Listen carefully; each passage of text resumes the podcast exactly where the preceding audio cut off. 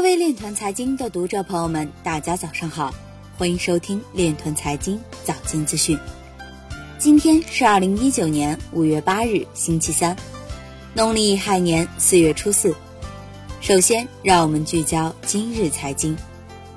泰国央行为数字货币项目构建区块链解决方案。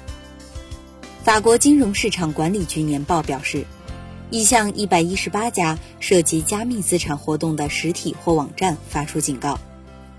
澳交所为其开发中的区块链结算系统开设客户开发中心。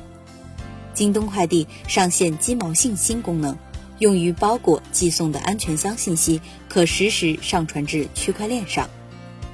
亚博科技控股赢得中国福利彩票区块链电子开奖技术招标。两位加密货币专家赞成州级别监管加密货币，一位持反对态度。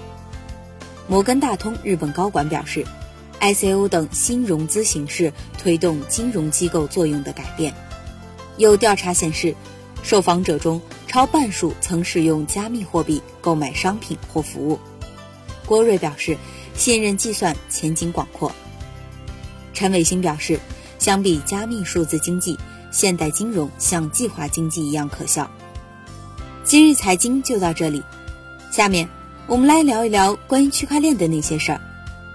近日，天津市人民政府办公厅发布了关于天津市扩大开放、构建开放型经济新体制若干措施的通知，明确了未来五年内将实施的三十二条措施以及责任单位。